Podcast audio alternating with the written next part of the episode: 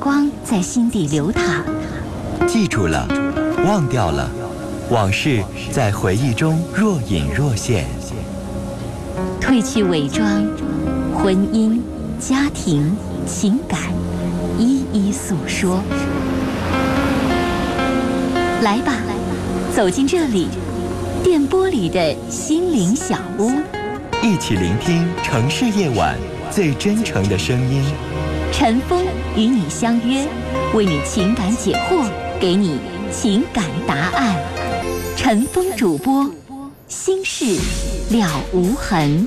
心心事了无痕。心事了无痕。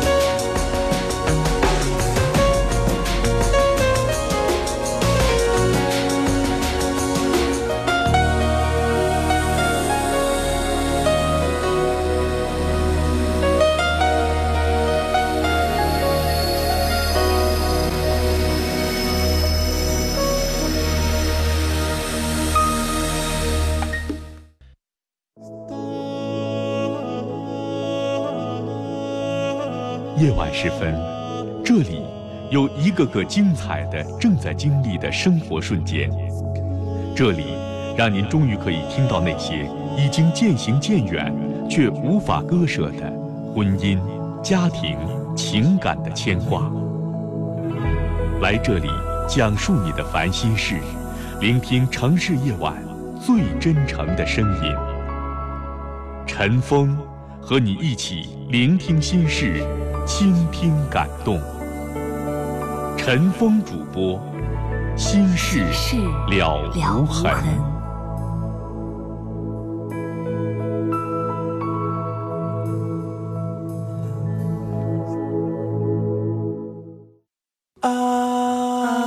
您正在收听的是《心事了无痕》，陈峰主播，欢迎继续收听。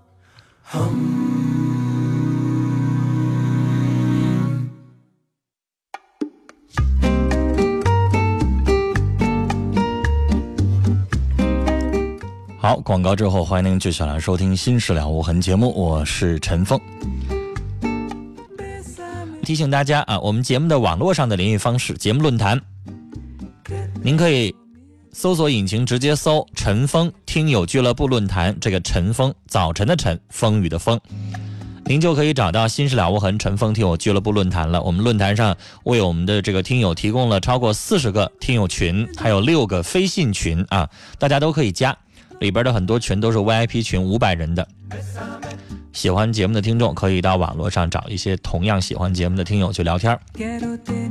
陈峰每天都会这个登录的这个网络的这个方式啊，是微博，每天都会去看微博的找寻方式。您可以直接搜索陈峰微博，或者说是登录新浪微博搜索 DJ 陈峰 A B C D 的 D，J.K 的 J，早晨的晨，风雨的风，DJ 陈峰。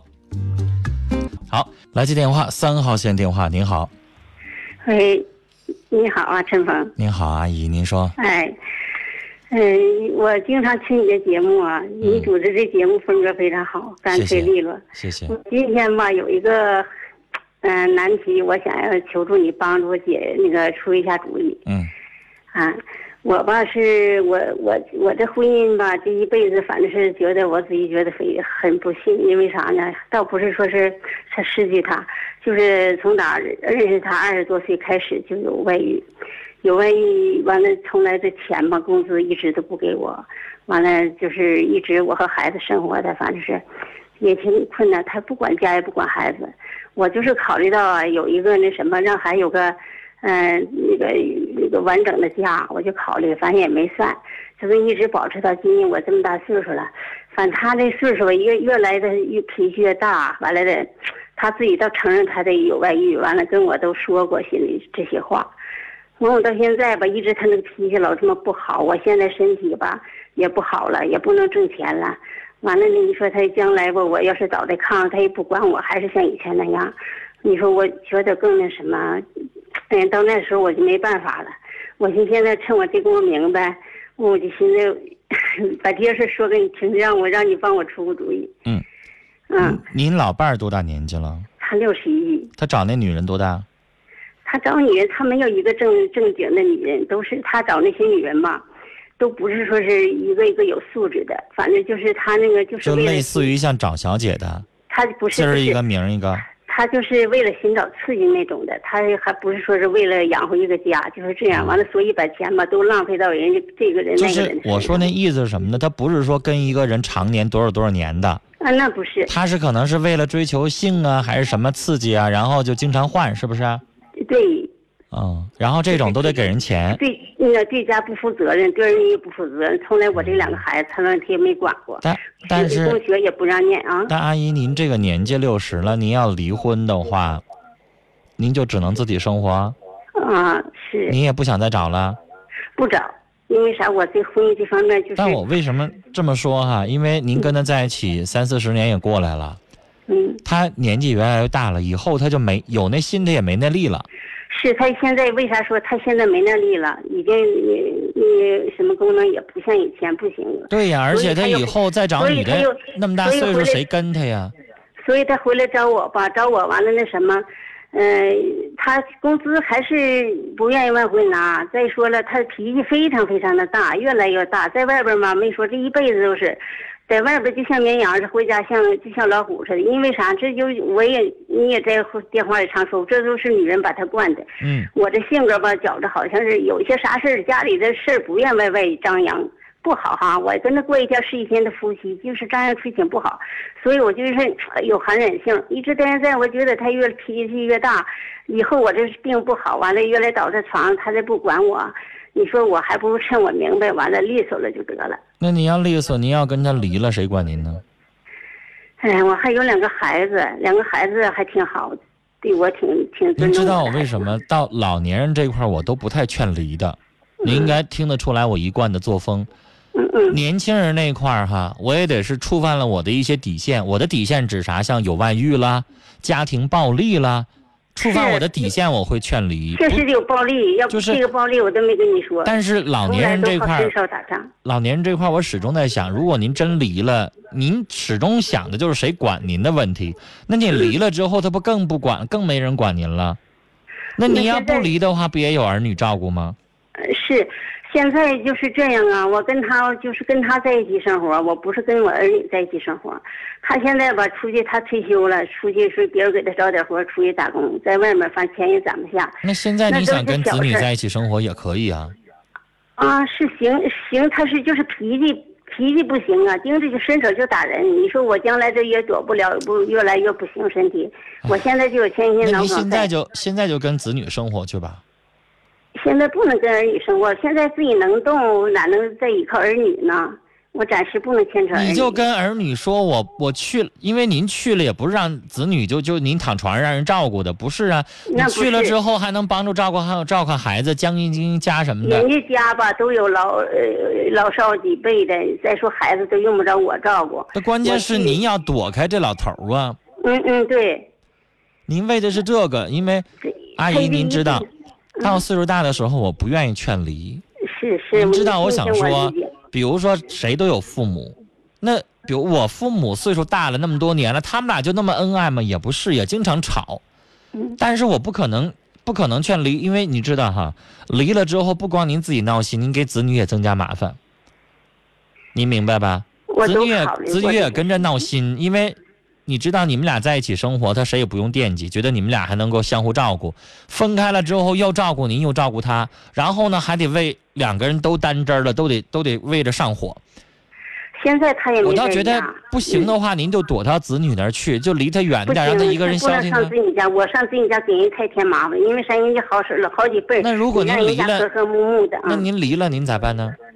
离了离了离了是我这么想的，我是我跟他今天我还跟他是呃说过，我说咱俩吧就是这样，呃老是这样，你说你在外边，我在我在这儿或是在那，咱俩老分离着，你说也不行啊。嗯，还不如咱俩要是咱俩就利索着得了，谁也就不用挂心谁了。你说你这一辈子你也没管过我，也没管过孩子，钱嘛这工资你也没往回哎，拿。这话我懂。我的意思说，您离了，您咋办？离了我就是那啥呗，您我自己上哪住啊反？正有有几百块钱的，就是就是那什么，最近我自己办的就是那什么，就是那您上哪儿住？我这房子我想跟他俩这么分开，就是按照这个房子这个房价，完了的给他一半，给我一半。卖了是吗？呃不不卖，我给他，我哪管我给他钱呢？我就寻思着，我也怕是没房，因为这一辈子他卖三次房，三次房钱都没给我，都偷着自己，就是向外边就是寻找。我想告诉你，那样也不行。嗯，比如说这房子值二十万，然后您给他十万让他走是吧？现在这房子不值那些钱。我只是举例子，您还着什么急呢是？不知道知道？我只是举例子，假如说值啊二十万，，明白了。然后您要把那十万给他，给完了之后，我想告诉您，他花光了之后，他回来还得霸占你的房子，你信不信？那你说有手续，他还能忍心回来再再那那什么？他他那你看他还到到到时候还跟你讲那理吗？这事儿我在节目当中受到太多了，就往这屋就往这屋里边一住，你俩曾经还是夫妻，派出所也不管呢。今天他跟我说过这话，他说这些年我都知道我对不过你，完我就寻思这房我也不要了，都给你，嗯、那个那啥，就也就叫补偿你对你的那啥了。那他同意离婚呢？啊，他同意离婚行？他那什么，呃完了还还说啥呢？还说的呃这六十多岁离婚多磕碜。我说那你小子不小磕碜，你别打我呀！啊，不磕碜，你不打我，你你别骂我，你好好过日子，我也愿意啊，谁愿意离呀你说？你，你说你你以前这些年你也在乎多少，家没管过，孩子没管过，我都不提了。咱们俩就是寻思，咱俩就是对呃两离。就是以前的事儿不提了，关键是他不打你不骂你，咱就继续过。他好伸手啊，就是随时那您就跟他提这个事儿啊，不不能打人，不能骂人，那就继续过。如果打人骂人就不过，就这意思。啊啊，我也就说是这个呀，我就怕到一，我现在身体都不行了，阿姨，我劝您啊，按照我说的那个方式做，先跟他分居一段时间。实在您不愿意去麻烦子女的话，哪怕您搬出去住两天或怎么着的，或者是把他撵走也行啊。在您离婚之前，要不然您这老夫老妻您喝出来了，您就离一段时间。但我实在是不落忍说这个话，我不太希望老年人离婚。您可以按照我说的分居一段时间，看他老不老实。老实了，不再骂您了，不再打您了，您就可以继续跟他过日子复婚啊。如果还打你还骂您的话，那您就跟他分居。这样说行吗？跟您聊到这儿。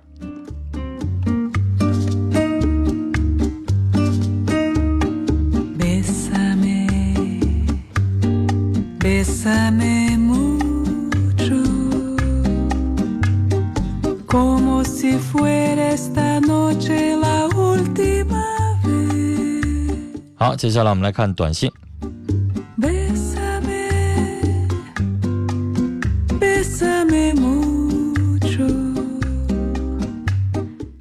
幺幺九幺的听友啊，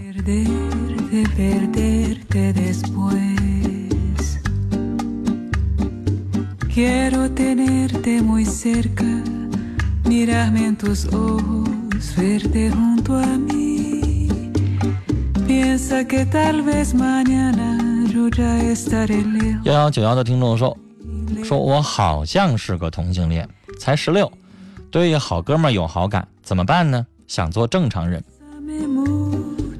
所谓的正常人，就是你不希望你是同性恋者，你希望你是正常的异性恋者，是这意思吧？那你就离那好哥们儿远点儿，先别害怕。真正的判断为同性恋者，就是你不光对同性有好感，你不光喜欢他，你不光爱他，就除了精神层次上的以外，你还得有肉体层次，你想和他发生性关系，你想接触他的肢体，这两者缺一不可。有一些特殊场合，比如说在这个出去远洋的船上，一年半年见不着异性的，有同性行为在，在心理学上、在精神上这个研究上是有的，但那不是同性恋，它只是同性间的性行为。所以我说了，这两者得同时发生，又有爱又有肉体的接触，这种可以判断为同性的性取向了。那你现在还没有，你只是一一丝丝的控制一下自己。那你喜欢他，离他远点。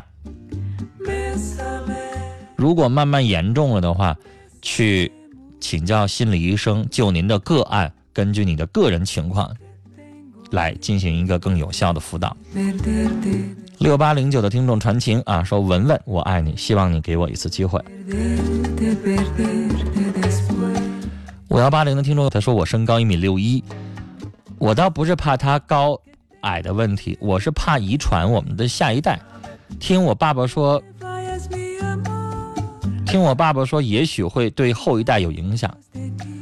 那爸爸一米六五，妈妈一米六一，以后的孩子啊，你想让他一米七，真的很难。因为像你说的，遗传上真的很重要。如果你要出于这个考虑的话，找一个一米七的，大家都理解。你还年轻，可以选择别人。四六五五的听众传情说：“老公，无论你的身体状况如何，我都会一如既往的照顾你。我更希望你能够坚强起来。我们的将来和以前一样美好，我们一起加油。”零幺九幺的听众传情说：“对笨笨说，祝你永远幸福，和一个爱你的人相爱一生。我祝福你。”署名叫小懒。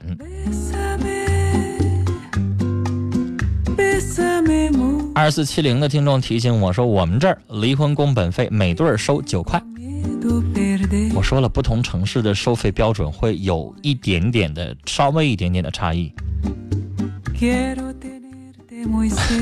因为我印象不是我啊，我我见过的这个离的是收三十三。幺零零零的听众说，虽然老公因为工作的原因不能够经常在家，但还是很爱我和儿子，感觉自己真的很幸福。老公，谢谢你的爱。幺三五零的听友，我和老我和男友刚分手，因为我们总吵架，这次真的决定了我们不适合在一起，给我点鼓励吧，我会幸福的。我不知道怎么给你鼓励。你分了手了，我鼓励什么？鼓励你以后幸福，是这意思吗？我倒想先劝你一句话，因为因为吵架分手这一点，你应该懂，吵架是一个巴掌拍不响的。既然你已经决了分手，决定分手，不想多说什么，但是我想劝你，吵架这个问题不是一个人引起来的，是两个人都会有问题的。你跟这个人吵架，不意味着说你跟下一个人不改你的性格就肯定不吵架，不一定。所以呢，也改变一下自己的性格，从这件感情分手失意当中总结一下自己，也改变一下自己的性格，多为对方着想一下。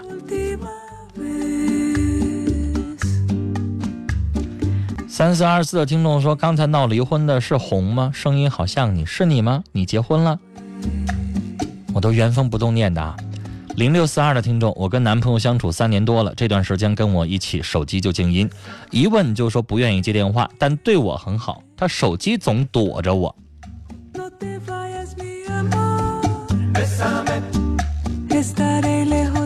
这个情况你应该研究一下里边的这个深层次的根本的原因了。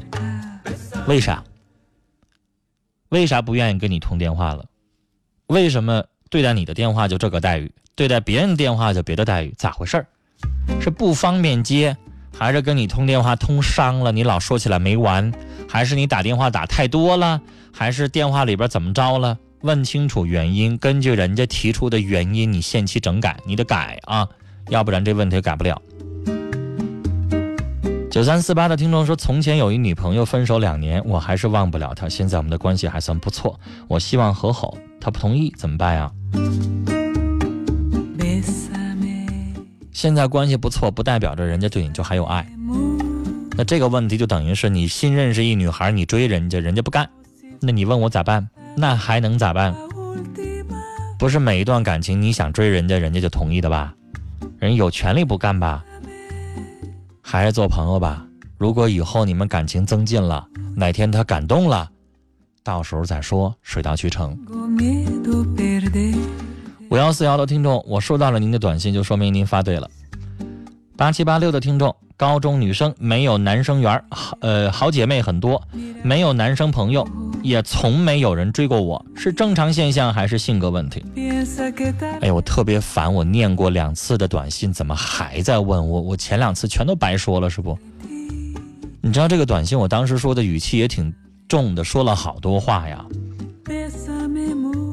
哪本书上写了？哪位老师说了？哪个家长说了？还是你在什么地方看到什么样的规则说了啊？高中女生没有男的追，然后你就活得就不对劲儿啦，你就没自信啦，你就不正常啦？谁告诉你的？你怎么会有这样的想法呢？什么叫高中女生了？有挺多的这个嗯姐妹挺多没男生缘，从来没有男生追过，然后就怀疑自己是不是不正常啊？你哪来的这想法呢？你正常不正常？你优秀不优秀？跟男的追不追你没关系啊！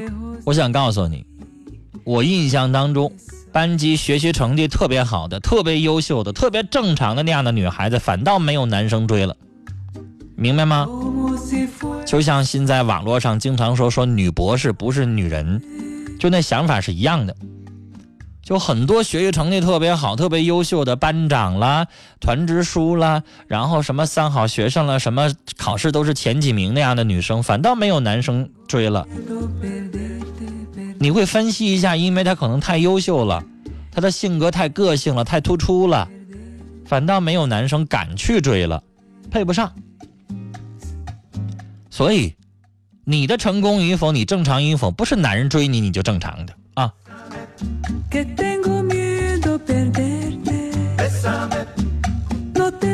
三四二四的听众说，请问一下，刚才打电话闹离婚的是这哪儿的？能告诉我他姓什么吗？对不起，不可以，那是隐私。零零幺二的听众说和老公结婚了，我没有身份证，办结婚登记没有身份证，只有户口，能给办吗？不能，您您得上您原户籍所在地，当地派出所去让他给你开个证明，是你身份证丢了需要补办，还是怎么着？上你当地的原户籍所在地开个证明啊，然后呢，让户籍原户籍所在地去给你办这个身份证，明白吗？你没有身份证以后，你做好多事情都不行啊。你连结婚，你出去两个人要旅行结婚住宾馆，没有身份证你都不行啊。你没有身份证，你买飞机票也不行啊，人也不卖给你啊，明白吗？这是你必须的。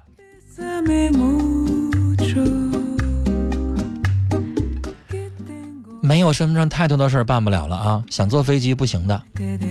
来，八八六八的听众说我是八零后，三十岁了，目前还没有女友，家里老催我结婚，我也想结婚了，可是没有合适的。现在就我和母亲一起生活，父亲已经去世了。我收到了你的一二四三没收到.唉，四是主要是我母亲每天想起来都说几句。奶奶七十五了，也老和我说想抱重孙子这事儿，很闹心，不知道咋办，您给个意见。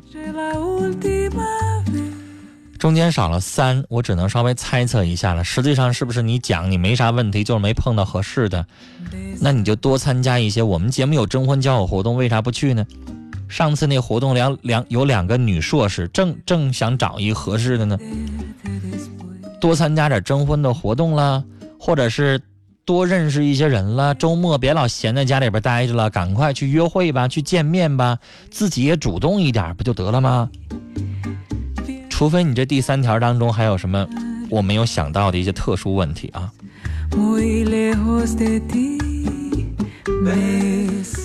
七三八八的听众说，我想对那个男友一米六五的女士说，身高除了遗传，还有后天营养因素。我爸爸一米七五，妈妈一米五八，而我一米八六，因为营养好。你应该到他家看看他父母的身高，了解一下他是由于遗传的还是营养不足而个矮的。人不可貌相。说得好，